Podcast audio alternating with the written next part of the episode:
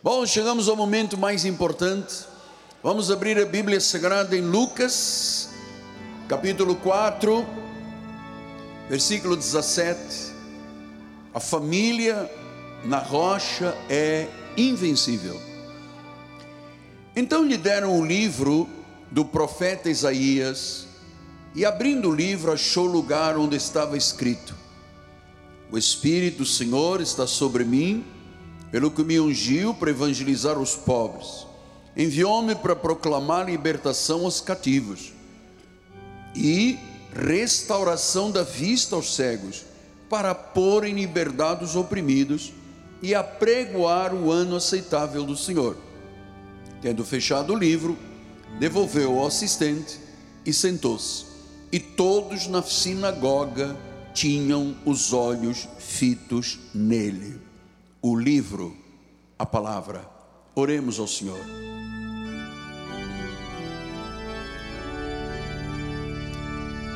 Senhor Jesus, mais uma vez, com muita alegria, estamos aqui para celebrar o nosso cristianismo, a nossa fé, a nossa redenção, a nossa salvação. Vamos aqui celebrando a Jesus Cristo, o Senhor, o absoluto, aquele que é Rei de Reis e Senhor de Senhores, o soberano, o nome que está sobre todo o nome. Aqui neste momento está um servo do Senhor, o menor dos apóstolos, aquele que se quer é digno de ser chamado de apóstolo, mas que aprove a Deus separar-me para pregar e anunciar boas novas da salvação, ano da reconciliação, palavra de vida às famílias. Então, o Senhor usa-me esta noite, as minhas cordas vocais, minha mente e meu coração, em nome de Jesus. E a igreja diga comigo: Amém, Amém e Amém. Muito obrigado, meu bispo amado. Um beijo grande para minha esposa que está participando pelas mídias sociais. Meus amados irmãos, minha família, santos preciosos, meus filhinhos em Cristo Jesus. Em nosso ministério, acreditamos, cremos na infalibilidade das Escrituras Sagradas. Não há rocha mais segura do que a palavra da graça de Deus. Esta noite, ao falarmos sobre famílias, nós precisamos de fazer uma abordagem muito importante.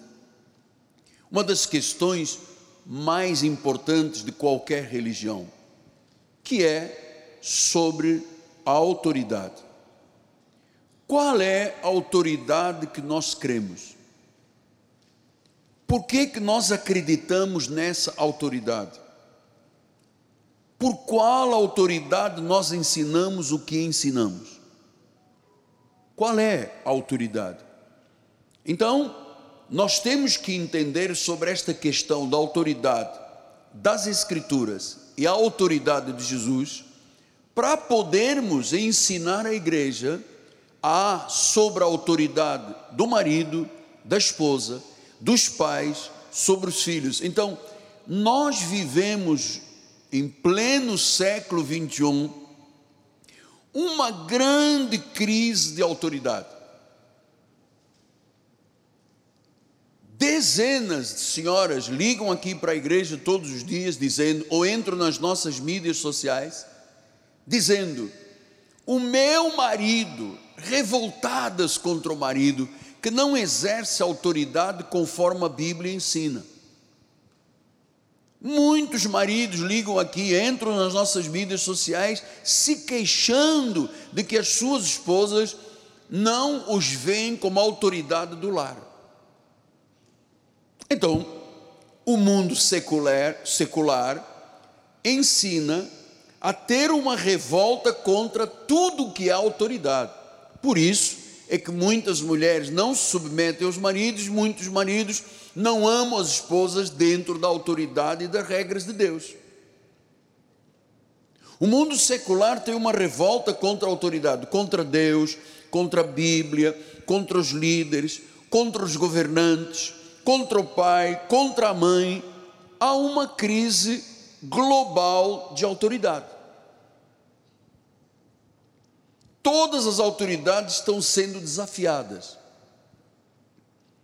Os pais estão sendo desafiados. Os professores estão sendo desafiados. As igrejas estão sendo desafiadas. E acima de tudo, as escrituras estão sendo desafiadas, na maioria e no percentual maior, por pessoas que se dizem evangélicas. Todas as vezes que eu duvido da palavra ou duvido de Deus, eu estou desafiando a autoridade de Deus. Então, desafiar a autoridade do próprio Deus, o Senhor, o Salvador, é alguma coisa que leva a equívocos grandes da vida.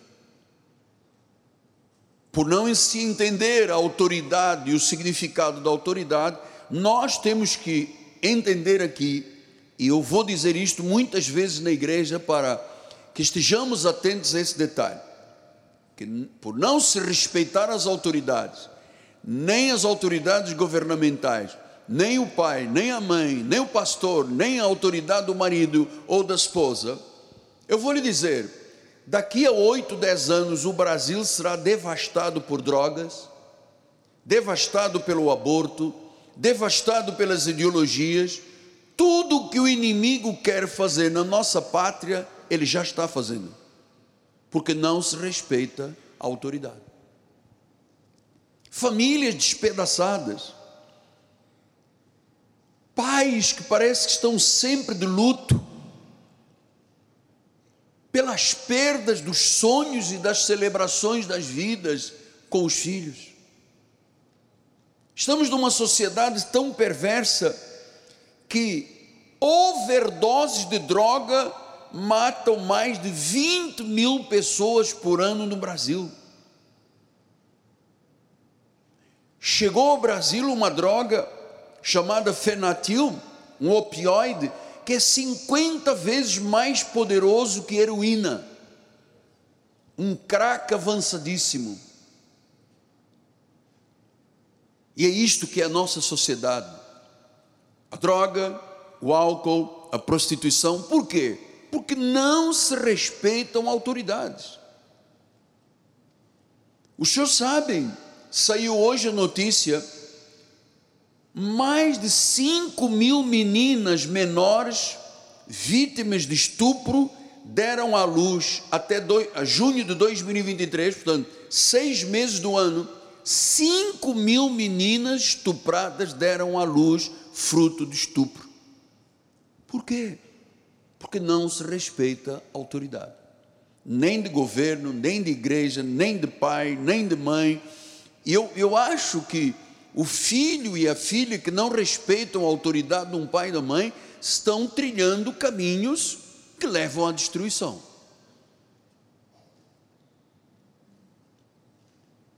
Eu me recordo, há uns dias atrás, estava conversando com uma irmã da igreja e ela disse: Apóstolo, não adianta eu falar com a minha filha, eu tenho duas filhas, uma é um anjo, a outra é braba, porque não respeita a autoridade do pai e da mãe. Então, se eu protestar contra uma autoridade opressora e tirana, é correto.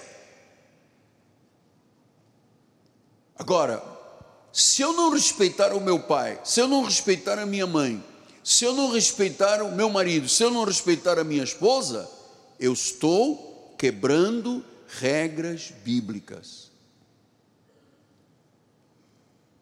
Portanto, eu entendo, pelo que eu leio todos os dias, pelo que eu estudo todos os dias, que existem espíritos enganadores e ensinos demônios que se infiltram na obra de Deus para tentar fazer exatamente esse estrago que tem sido feito nas famílias. Nós temos que estar atentos com isso. O que, é que disse Paulo em 1 Timóteo 4, 1 e 2? O Espírito afirma expressamente que nos últimos tempos, alguns, graças a Deus, não todos, alguns, apostatarão, se afastarão da fé, por obedecerem eles não obedecem ao pai, não obedecem à mãe, não obedecem ao governo, não obedecem aos líderes, obedecem a espíritos enganadores e ensinos demônios. Versículo número 2: pela hipocrisia de homens que falam mentiras, que têm cauterizado a sua própria consciência. Espíritos de confusão na sociedade, espíritos da confusão nas famílias, espírito de confusão teológica que enganam, parecem de luz, mas são de morte. Então nós temos como igreja ter esta visão mais ampla do significado da autoridade de Deus e o significado da autoridade da Bíblia Sagrada e o significado da autoridade do pastor que pastoreia a sua vida, que a Bíblia manda ser submisso. E quando isto não se passa a nível de igreja, na vida pessoal é pior. Quanto filho, 17, 18 anos, bate a porta na sexta-feira à noite e volta domingo de manhã. Eu estava num banco conversando com um caixa que me conhece há muitos anos, ele disse, estava falando, se referindo a uma pessoa, disse, poxa, ele chegava sempre a casa bêbado, se deitava com a mesma roupa e não respeitava nem a esposa nem a família. Então, esse é o estado de quem não entende a autoridade, de quem não vive debaixo de uma autoridade, de um governo espiritual. E talvez você diga, apóstolo, mas é verdade. Como é que nós vamos compreender a autoridade espiritual, por exemplo, evangélica, pela multiplicidade de denominações? Fragmentam as igrejas, mais de 110 mil denominações 20 templos abrem por dia, em média, no Brasil. A Receita Federal só registra 200 mil templos, porque muitos deles estão na ilegalidade jurídica e espiritual. Existem mais de 34 mil confissões cristãs diferentes. Igrejas que nascem todos os dias e morrem todos os dias com confissões diferentes. A nossa rua aqui tem umas, pelo menos umas quatro ou cinco igrejas nenhuma delas crê da mesma forma. Cada um tem uma confissão. Isso é muito problemático, porque a maioria sequer usa a Bíblia Sagrada. E não tendo a Bíblia Sagrada como bússola, a igreja não sabe para onde vai. Então, temos aí igrejas históricas, reformadas, como a nossa, pentecostais, neopentecostais, comunidades conservadoras, avivadas, renovadas, cada um com uma doutrina. E claro que um líder que não é liderado, que não se submete a ninguém, ele é um formador de vidas erradas. Muitos crentes não sabem sequer em que, que acreditam, por causa desse caos teológico que eu tenho que lhe ensinar para você ter olhos espirituais iluminados. Então, apóstolo, qual é a autoridade máxima deste ministério? O Senhor Jesus Cristo. Aqui você sabe, o apóstolo é o menor deste ministério o menor. Eu não ensaiaria nunca um ato de vaidade achando que eu sou alguma coisa, porque eu não sou. Eu não confio também na minha carne. Eu sou como Paulo. Então, a autoridade é Jesus. Ele disse em Mateus 28, 18: Jesus aproximando, falou-lhe, dizendo: Toda autoridade me foi dada no céu e na terra, toda Portanto, a autoridade. Amados, quem é que, quem é que daria condições de se erguer esta cidade aqui se não fosse a autoridade de Jesus? Quem é que colocou no coração de uma senhora católica milionária que deveria de dar dinheiro para o ministério, se não fosse Deus autoridade sobre ela? Porque ela estava em Jerusalém, no Monte das Oliveiras, orando, viu um rosto sorrindo e uma voz que disse: Ajuda este homem. E quando chegou ao Rio de Janeiro, ligou a televisão, era eu. E ela me chamou e disse: O que o senhor precisar, eu lhe darei. Quem é que foi autoridade sobre esta vida? Quem foi? Foi o Senhor, foi o Espírito Santo. Então, nós entendemos hoje que a autoridade da igreja é Jesus. A igreja evangélica Cristo vive está debaixo da autoridade de Jesus. O Senhor Jesus, não o dos dias da sua carne, mas o ressuscitado. Ninguém neste ministério pode questionar Jesus e a sua palavra. Ninguém, nós não permitimos. Porque uma das formas do diabo confundir é levar o povo de Deus a questionar Jesus Cristo ou questionar a palavra. Então, a igreja está sob a autoridade de Jesus, o Senhor Jesus Cristo ressuscitado, ninguém pode questionar o Todo-Poderoso que nós acreditamos e obedecemos, porque estamos debaixo da, tu, da sua autoridade. Quem nos governa não é o pastor da igreja, quem nos governa é o Senhor Jesus Cristo. Quem é o provedor da nossa vida é o Senhor Jesus Cristo. Quem é o pastor da nossa vida é o Senhor Jesus Cristo. Quem é a pedra, a rocha da nossa vida é o Senhor Jesus Cristo. Quem é o maravilhoso médico, pastor é o Senhor Jesus Cristo. Então não honramos outra pessoa, só Jesus Cristo. Agora vejam os senhores, os católicos romanos dizem que a autoridade máxima é o Papa. Nós dizemos a autoridade máxima é o Senhor Jesus Cristo. Os ortodoxos dizem que as tradições santas da igreja são autoridade, mas não são. A autoridade é de Jesus. Jesus Cristo é autoridade sobre todas as autoridades. Pastor, e como é que esta autoridade, o Senhor Jesus Cristo, governa a igreja? Através das sagradas Escrituras. Aqui está o governo de Jesus Cristo.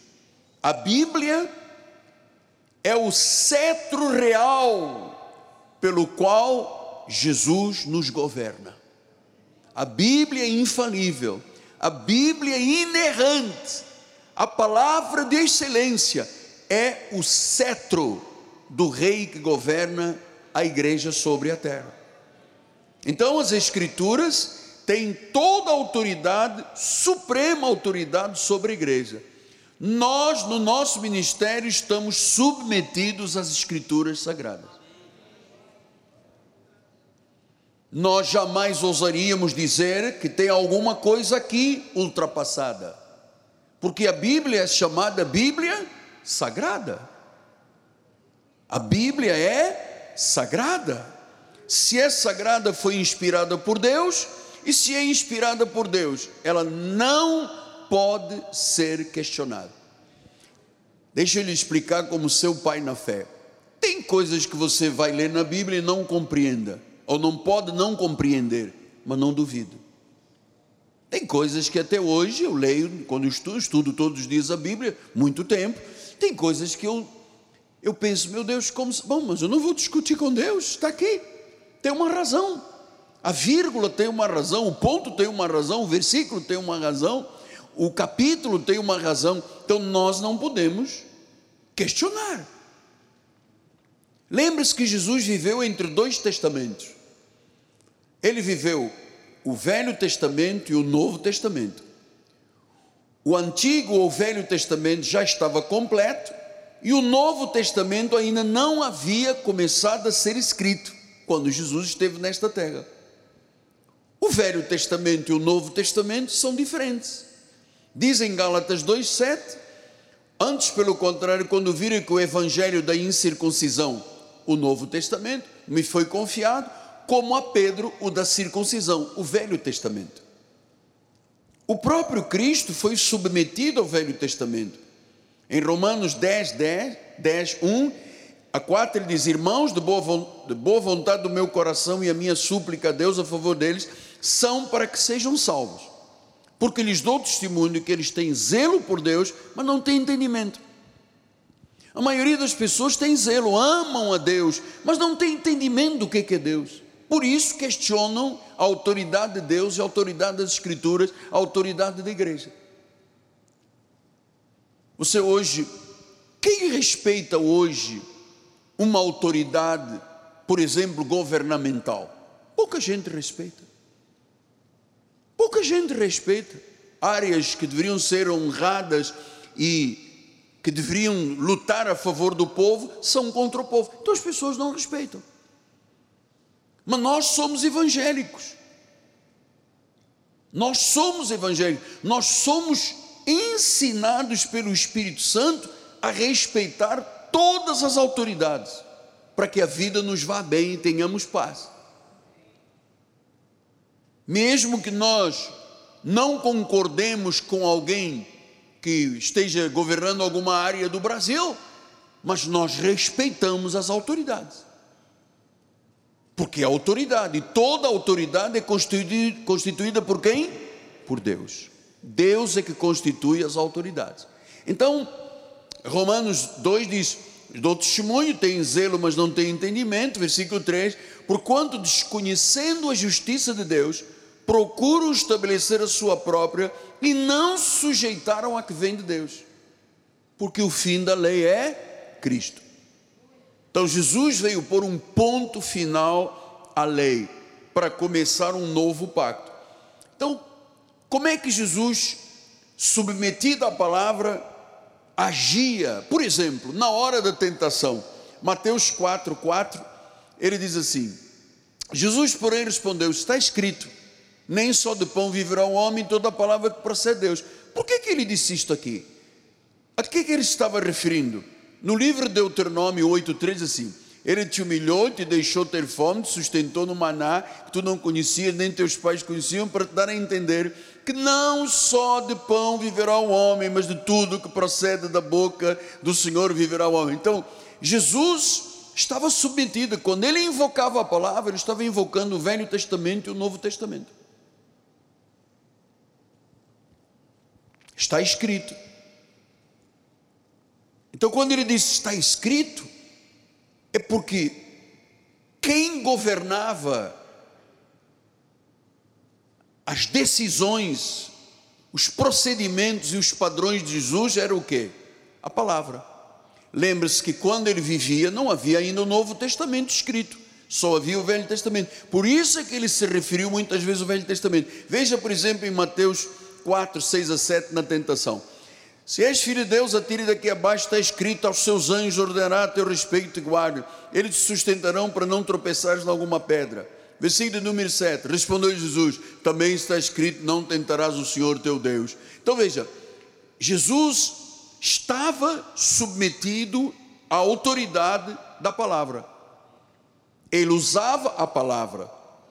Está escrito, está escrito, está escrito não tentarás. Pastor, mas onde é que estava ele dizendo não tentarás? Deuteronômio 6,16, olha lá, só para você ter esse entendimento. Deuteronômio 6,16: Não tentarás o Senhor teu Deus como tentaste em Massá. Então, Jesus, ao dizer isto, é porque ele estava submetido à palavra. Tudo o que ele dizia já havia sido escrito no Antigo Testamento e ele estava submetido à palavra. Agora, os irmãos imaginam como é que nós evangélicos podemos viver sem estarmos submetidos à palavra? Estaríamos desgovernados, não teríamos uma bússola, não saberíamos para onde iríamos se nós não tivéssemos a palavra. Depois ele diz no versículo 10 de Mateus 4, rapidinho, bispo, aqui. Então Jesus ordenou: retira de Satanás, porque está escrito. Onde é que isso estava escrito ao Senhor teu Deus adorarás? Em Deuteronômio 6,13. Jesus disse: Retira-te, porque está escrito. E vamos ver onde está escrito, Deuteronômio 6,13. Então, isto que eu lhe passei agora é muito interessante, porque o Senhor Jesus Cristo era subordinado à palavra. Na realidade, ele era a palavra. Em João 1,1, capítulo 1, versículo 1, diz: No princípio era o Verbo, a palavra, o Logos, o Verbo estava com Deus, o Verbo era Deus, ele era o Verbo, ele era a palavra. Por isso ele explicou em João 17, 17: santifica-os na verdade, a tua palavra é a. Ah, não há outra verdade, diga não há outra verdade, diga a palavra de Deus é a verdade, não existe outra verdade. Hã? Não existe outra verdade. Marcos 14, 21 diz: O filho do homem vai como está escrito a seu respeito. E ai daquele por intermédio de quem o filho do homem está sendo traído. Melhor lhe fora não haver nascido. O filho do homem vai, como está escrito a seu respeito. Já estava escrito. Quando Jesus andou aqui nos dias da sua carne, o Velho Testamento já estava escrito. Por isso é que ele se referia. Está escrito, e ele dizia o versículo, que, naturalmente o versículo, isto foi colocado pela sociedade bíblica, mas se referia à palavra do Antigo Testamento. Ele estava submetido à palavra. Lucas 24, 27 e 25 depois. Começando por Moisés, discorrendo por todos os profetas, expunha-lhe o que a seu respeito constava em todas as Escrituras, todos os livros do Velho Testamento, de Moisés aos profetas, todos eles falam de quem? De Jesus. Não falam de Maomé, não falam de Buda, não falam de Shirvá, não falam de Confúcio, falam, por, começando por Moisés, por todos os profetas, falavam a seu respeito em tudo que constava nas Escrituras. Versículo número 25. Então Jesus lhe disse: honestos e tardos de coração, para crer tudo, tudo o que os profetas disseram. Porque tudo o que os profetas disseram era a respeito de Jesus. Uma virgem dará à luz um filho, seu nome será Emanuel, que quer dizer Deus conosco. Ele será maravilhoso, conselheiro, Deus forte, Pai da eternidade, príncipe da paz. Ele é a brilhante estrela da manhã, ele é rosa de Saron, ele é a rocha da nossa salvação. Tudo da Bíblia é a respeito de Jesus Cristo. Ele é a autoridade, porque ele mesmo se subordinava à autoridade da palavra. O diabo tentou, ele disse: está escrito. Estava escrito aonde? No Antigo Testamento. Então, tudo, versículo 25, para crer em tudo que os profetas disseram. Por isso é que nós entendemos como é que se estuda e como é que se compreende a vida cristã. Os 14 epístolas de Paulo, palavra do evangelho da incircuncisão para os gentios somos nós. E como é que nós fazemos para usar o Velho Testamento? Usando todas as manifestações da graça a respeito de Jesus. Eu não tenho que fazer sacrifícios com gorduras, com animais, eu não tenho que queimar animais, não tenho que aspergir cinzas, porque até a morte dos animais significava o quê? A morte de Jesus, do Cordeiro, o sacrifício do Cordeiro. Então, Jesus cumpriu as Escrituras e nós devemos inabaladamente cumprir as Escrituras nós cremos numa palavra viva. Diz Hebreus 4,12, leia comigo por favor. A palavra de Deus é viva, eficaz, mais cortante de qualquer espada dos dois gumes. Ela penetra o ponto de dividir a alma do espírito, juntas e medulas e ela é a única palavra que é apta para discernir os pensamentos e os propósitos do coração. Só esta palavra tem esta capacidade. Então, quando a palavra diz, quero dar um aplauso, por favor, ao Senhor Jesus. Pastor, se ela é uma palavra viva, é eficaz, é cortante, discerne os pensamentos do coração, então é verdade que a palavra é infalível e é inerrante. Pastor, mas se falhar alguma coisa, não tem se. A palavra de Deus não falha. Mateus 24, 24, o que que diz então? Surgirão falsos cristos, surgirão falsos profetas, operando grandes sinais e prodígios para enganar, se possível, os próprios eleitos. Então o que, que Satanás faz? Envia pessoas para tentar enganar o eleito de Deus. Se possível, Satanás não vai enganar uma pessoa dentro de um centro de trabalhos de espiritismo, de matança de animais. Aquilo já é lugar dele. Ele ali ninguém, ele não está enganando ninguém, é ele que está ali. São os demônios que estão ali. Mas ele, se possível, tem, tenta enganar os próprios eleitos. Por exemplo, quando a Bíblia diz: a mulher seja submissa, respeitadora ao seu marido. O que é a reação das pessoas? Eu, submisso? Submissão no século 21? Isso não existe. Isso é coisa de machista, isso é fundamentalista, isso é. Então, porque a pessoa não está submetida à palavra. Uma mulher submetida à palavra é submissa e respeita o seu marido. Assim como o homem submetido à palavra. Ele ama a sua esposa com o mesmo amor que Cristo amou a igreja, deu a sua vida por ela. Se eu não estou submetido à palavra, isto para mim não significa nada.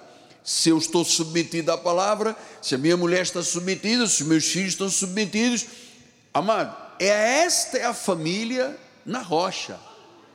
A família invencível é a família que diz: está na Bíblia, eu creio. E ele diz no versículo 35: Passará o céu, passará a terra, porém as minhas palavras não passarão. Tudo vai passar, amado. Todos nós vamos passar. Infelizmente, as pessoas não pensam na vida. Quando nós nascemos, começamos a morrer. Cada um tem uma data de validade. Né, o Salmo 139 diz: Nenhum dia havia ainda, quando todos eles já estavam escritos. Cada pessoa nesta terra tem uma data em que expira a validade, e quando Deus completa os dias que ele escreveu, recolhe. Se a pessoa é de Deus, recolhe ao seio de Abraão, se é da semente da perdição, vai para um lugar de sofrimento consciente. Então tudo passará. Passarão governos, passarão posições sociais, riqueza, tudo passará. A única coisa que nos garante a segurança de vida, o sentido de vida, a razão de vida é a palavra. É a palavra, porque essa palavra não passará. Nós acreditamos nas Escrituras, nós vivemos verdades bíblicas. Jesus disse isto, olha lá, Marcos 12, 24, ele diz: Não provém o vosso erro de não conheceres as Escrituras, nem o poder de Deus? Ou seja, se eu não conheço as Escrituras, a minha vida é o que? Errada. Jesus às vezes queria fazer milagres, mas pela incredulidade do povo, ele não fazia milagres. Porque o povo não estava submetido a Jesus, à palavra, ao Logos. Então ele diz: errais porque não conheceis as Escrituras. Então por que, que há tanto divórcio no Brasil? Porque as pessoas não conhecem as Escrituras. Se conhecessem, não se divorciariam. Por que, que há tanto crime no Brasil? Porque não conhecem as Escrituras, erram. Por que, que há tanta falência social no Brasil? Porque as pessoas não conhecem as Escrituras, conhecem o que o influencer diz, conhecem o que o guru diz, conhecem, mas não conhecem as Escrituras. Uma pessoa que conheça as Escrituras, que acredite nas Escrituras, que viva as verdades bíblicas, ela não erra. Não provém o vosso erro de não conhecer as Escrituras. As pessoas erram porque não conhecem as Escrituras. Eu dou graças a Deus, porque o nosso ministério é o ministério da palavra, do ensino. Aqui não tem oba-oba, aqui tem ensino. E você sabe, quanto mais você conhece a Bíblia, mais você cresce na graça e no conhecimento de Jesus. Não há como o diabo te derrotar, amado. Não há como o diabo fraccionar ou esboroar uma família que está alicerçada no conhecimento bíblico. Não há. Errais não conhecendo as Escrituras porque nas escrituras é que nós encontramos o que? O poder de Deus. Eu não sei como você está vivendo. Eu não sei se alguém entre nós doente, aflito, exausto, cansado. Eu não sei se alguém que já lhe ocorreu um pensamento de suicídio, está nos assistindo lá do outro lado, abandonar a família, fugir para qualquer canto dessa terra, eu não sei. Mas o que eu sei, ele posso dizer por experiência própria, é que se você submeter as escrituras, a sua vida não dará errado nunca. Nunca. Nunca. Então, todas as famílias são parceiras de Deus neste ministério. Todas as famílias deste ministério recebem uma missão sagrada e profética. Nós fomos enviados a esta terra para revelar o poder e as sagradas Escrituras. Então, veja como é que Deus falou com Jeremias, o profeta. Capítulo 1, versículos 4, 7, 10 e 12. Ele disse: A mim me veio a palavra do Senhor. Como é que eu sei que é Deus a falar? Mano, quando é Deus a falar, não há dúvida, não há erro. Quem cria o espírito da dúvida, a dúvida procede do maligno. Eu hoje estava na minha vida devocional, de joelhos, lendo a Bíblia de joelhos. Sabe, pastor, mas por que, que o senhor lê a Bíblia às vezes de joelhos? Porque eu estou tão submetido a esta palavra que eu não ouso deixar a minha carne se sobrepor à palavra. Então ele disse: Veio a mim a palavra do Senhor, a palavra do Senhor está chegando na tua vida. Ele diz: Antes que te formasse no ventre materno, quem nos forma ou formou no ventre materno foi Deus, amado. Os nossos pais se conjugaram, a partir do momento da conjugação começa a vida, instantaneamente, e aí começa Deus a formar. Ele disse: Eu te conheci, Jeremias, antes que saísse do ventre da tua mãe, da tua madre, eu já te tinha consagrado, eu já te tinha constituído profeta das nações. Veja, foi a palavra que disse é a mesma palavra que está dizendo a você esta noite. Ele te conhece antes de sair do ventre da tua mãe, já eras um consagrado, já eras constituído com uma missão nesta terra. No caso de Jeremias, como profeta. Então lhe disse eu: Ah, Senhor Deus, eis que não sei falar, não passo de uma criança. Mas o Senhor me diz: Não digas isso, Jeremias, não passo de uma criança, porque todos a quem eu te enviar irás, e tudo quanto eu te mandar falarás. Versículo 10. Olha, hoje eu te constituo sobre as nações, sobre os reinos, para arrancares, derribares, destruires, arruinares e também para edificares e plantares. Versículo 12, olha que lindo. Disse-me o Senhor: Viste bem, porque eu velo sobre a minha palavra para a cumprir que a palavra de Deus esta noite se cumpra em todas as vidas aqui. Que o milagre se manifeste sobre a tua vida, que a provisão de Deus se manifeste na tua vida, que portas se abram na tua vida, que oportunidades surjam da parte de Deus na tua vida, que o sobrenatural de Deus esteja na tua vida. Tu és um abençoado, tu és um eleito, tu és uma pedra viva, tu és mais que vencedor. Diga eu recebo essa palavra essa palavra não voltará vazia. Deus vela para que ela se cumpra. Então, você está no ministério, Paulo disse em 1 Coríntios 9, 1 a 2: Não sou eu porventura livre, não sou apóstolo, não vi Jesus, nosso Senhor, acaso não sois fruto do meu trabalho no Senhor? Se eu não sou apóstolo para outrem, outrem, certamente sou para vós outros, porque vós sois o selo do meu apostolado. Então você é uma família protegida, você é o selo, você tem uma marca deste apostolado. O que Deus sempre fez com este apostolado foi abençoar multiplicar, e mesmo nos ventos, mesmo nas tempestades, esse apostolado é um apostolado vencedor com famílias vencedoras. Porque as famílias deste apostolado estão debaixo do poder das Escrituras. Então nós estamos qualificados, nós sempre vimos Deus operar, Deus tira as camas dos olhos, arranca o véu da lei, revela a sua graça, nos conduz à verdade, ilumina os olhos do nosso coração, nos faz viver submetidos às Escrituras. Somos parte desta última reforma, defendemos o Evangelho da graça e lutamos pela fé evangélica. Todos os moradores de Deus, de, perdão, todos os moradores da terra têm que ouvir Deus falar.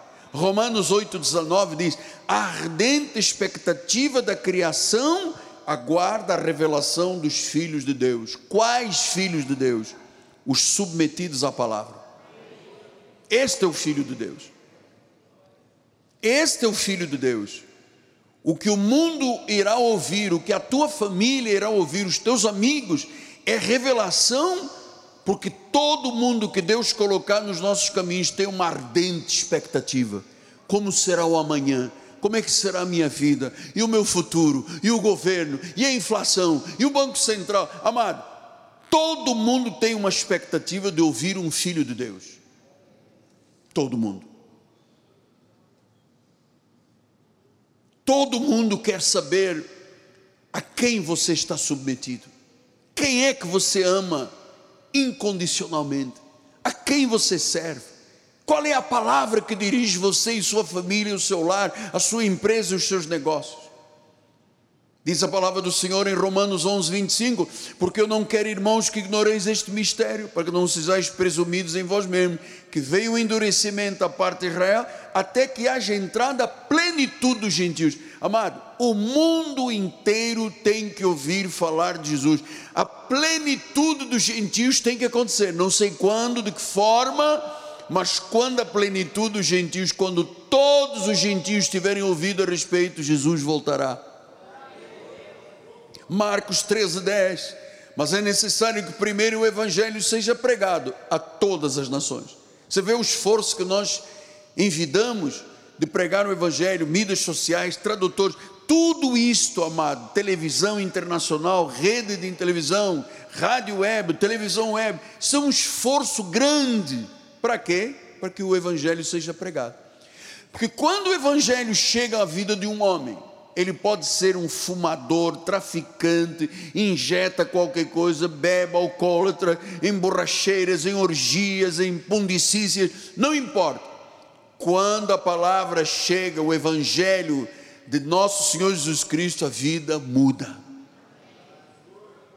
Então, a igreja está sob a autoridade das Escrituras, a igreja está sob a autoridade do ressurreto, do Cristo ressuscitado nós nos curvamos diante do Senhor e das Suas sagradas Escrituras. Só Ele é o Senhor da nossa família. Sua palavra é a rocha inabalável para a nossa família. Amados, se esta igreja não tivesse escorada na palavra, na rocha, eu já não existiria há muito tempo o ministério não existiria. Que o diabo nos odeia, amado. O diabo odeia a verdade. Ele gosta de um auê, de uma mentira, de um, sabe, de uma dancinha. É isso que o diabo gosta. Agora, quando você vem com a verdade, com a espada de dois gumes, amado, o mundo das trevas treme por saber que há um povo submetido às sagradas escrituras, uma palavra de Cristo que ouve, que pratica porque tem vida construída sobre a rocha. Então o diabo não consegue, não aguenta. Se ele se levantar contra você é para cair. Porque quando Jesus foi tentado, ele fez isto: adora-me, faz as pedras se transformarem em pão, eu te dou tudo deste reino. O que é que Jesus disse? Está escrito. Isto é a nossa arma. Mauri, isto é a nossa arma. Está escrito. Quando você reage com a palavra, você está seguro. Quem ouve a palavra de Cristo e pratica, está construindo a sua casa sobre a rocha. Mateus 7,24 diz: Todo aquele, pois, que ouve as minhas palavras e as pratica. Ouve a palavra e pratica. Não questiona. Ah, porque eu tenho muitas dúvidas. Não faça isso, amado. Dúvida do diabo. Dúvida do diabo. Você está numa igreja íntegra. Todas as tentações que chegaram à minha vida foram resistidas. Porque eu sou um homem temente a Deus. Então, nós estamos aqui ouvindo para praticar, e toda pessoa que ouve e pratica será comparada a um homem prudente. Sabe o que é prudência? Cuidado, observador, com visão, edificou a sua casa sobre a rocha. Então, amados, olha a importância da fé, olha a importância da prática cristã Olha a importância de se ouvir o estudo e praticar, ter uma vida sólida, uma família forte, uma família invencível. Cristo é o nosso alicerce. Quem submete a palavra é perseverante, é inabalável, supera desafios, supera adversidades, supera circunstâncias difíceis porque a sua confiança é inabalável em Jesus e na Sua palavra. Quem pode tocar no eleito do Senhor? Ninguém. Quem pode acusar um eleito do Senhor? É Deus que justifica. Então eu tenho um versículo para tudo, amado. Eu tenho centenas de versículos decorados porque quando eu me deparo com as situações da vida, eu não posso dizer em meu nome, em meu nome não acontece nada. Eu digo, está na Bíblia. A Bíblia diz que somos mais que vencedores. A Bíblia diz que nós podemos todas as coisas naquele que nos fortalece. A Bíblia diz que o Espírito Santo está em nós. A Bíblia diz que temos olhos espirituais iluminados. A Bíblia diz, a Bíblia diz, isso significa o quê? significa que a Bíblia está internalizada na minha vida, na tua vida. Todas as pessoas que estão debaixo da palavra não erram. Vós errais, porque não conheceis a palavra nem o poder de Deus. Quer dizer que se eu tiver uma vida na palavra, eu não erro. Não erro na minha vida pessoal, na minha vida ministerial, na minha vida familiar, na minha vida financeira, não erro. Porque eu estou edificado sob a palavra. Então eu queria que as famílias desta igreja tivessem este padrão da palavra. Você sabe que a mim nada me confunde? Eu não tenho espírito de confusão de nada. Quando vem uma pessoa que erra, eu digo: olha, lamento, o que é que eu hei de fazer? Errou Cada pessoa que erra paga diante de Deus. Semeia, colhe. Mas eu não fico, ah, porque eu, te, eu tenho dúvidas. Eu não tenho dúvidas a respeito de nada, porque dúvida é do diabo. Quem põe a dúvida é o diabo. Nós temos olhos espirituais iluminados. As nossas famílias têm a justiça e a bondade de Deus sobre elas.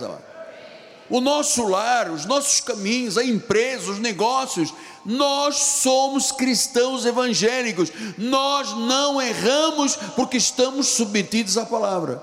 Se eu saio da palavra, eu erro. E aí, para sustentar o meu erro, eu tenho que mentir, eu tenho que arrumar causas para manter a minha mentira. E eu não, eu não, amado, se você quer viver uma vida em paz, viva do meu lado. Eu quero viver a vida eterna. Eu não me meto com, eu aprendi um ditado com uma avó. Eu tive uma avó. Sabe que eu tive avós? Não sou ET. Eu um dia ouvi uma minha avó, velhinha, veio de Portugal para Angola. Ela disse assim para mim: Boca fechada não entra mosca. E eu disse: Tem razão. Boca fechada não entra mosca. Boca fechada não entra mosca. Eu aprendi isso com uma velhinha. Sei que idade tinha minha avó, uns 400 anos, era muito velha. Sei se era do tempo de Matusalém, não sei. Era muito velhinha a avó, mãe do meu, do meu pai. E ela dizia: boca fechada não entra mosca. E às vezes nós temos que fechar a boca para a mosca não entrar, para ter paz no coração. Então tenha paz. Você está num lugar delicioso. Lugar de deleite espiritual, num lugar de verdade, num lugar onde nós não erramos e depois temos um monte de mentiras para cobrir os erros. Aqui não tem mentira. Aliás, eu jamais permitiria. Jamais eu permitiria uma mentira dentro deste ministério, jamais, jamais. Pode ser que existam defeitos, pode ser que sim. Existe alguma igreja perfeita 100%? Não. Só existe uma igreja perfeita, a do céu. O pastor era Jesus, os irmãos da congregação eram os anjos, e tinha um lá no meio que se rebelou. O condutor dos louvores do céu, Lúcifer, se rebelou. Queria ser igual ao Altíssimo, queria sentar no trono, e Deus o expulsou, caiu aqui nesta terra. É o diabo. Estava na melhor congregação, e mesmo assim ele se rebelou, não aceitou a liderança, a autoridade de Jesus, investiu contra a autoridade, se deu mal. Se deu mal. Então nós entendemos que as nossas famílias, amados, não podem assumir riscos. Eu vou lhe dizer, eu hoje com 70 anos, eu não assumiria um risco de nada nesta vida, zero. Quando era jovenzinho eu assumia muitos riscos, hoje não. Hoje daqui, estou lhe falando há muitos anos, não posso falar que 44, que o meu tradutor não gosta, ele diz que eu sou enfadonho. Mas há muitos anos eu não arrisco nada do ministério. Eu não ponho a minha palavra em risco. Eu não ponho os meus anos de ministério em risco, jamais. Por isso eu não estou aqui me mostrando trevas, eu sou um pregador da luz. E quanto mais esta luz brilhar na tua vida, na tua família, na tua empresa, nos teus negócios, mais o teu dia se tornará perfeito. Obrigado, Jesus. Obrigado pela palavra obrigado. As pessoas erram porque não estão debaixo do poder da palavra, não seguem a palavra. Nós estamos aqui para seguir a palavra, para cumprir a palavra, para praticar a palavra. Nós não arriscamos nada que é contra a palavra. Nós queremos ver a glória de Deus, nós queremos ver o agir de Deus, nós queremos ver o sobrenatural de Deus, nós queremos ver o poder dos poderes agir em nossas famílias, em nossos lares, em nossa fonte de renda Sim, nós cremos no poder dos poderes. Em nome de Jesus. E a igreja que ama incondicionalmente a Deus, diga amém, amém e amém. Graças a Deus. Vamos ficar de pé. Nove horas e três minutos. Aliás, o meu já dá quatro. Passei quatro minutos, perdão mas era importante. A bênção final, bispo. Estenda suas mãos para o altar em nome de Jesus.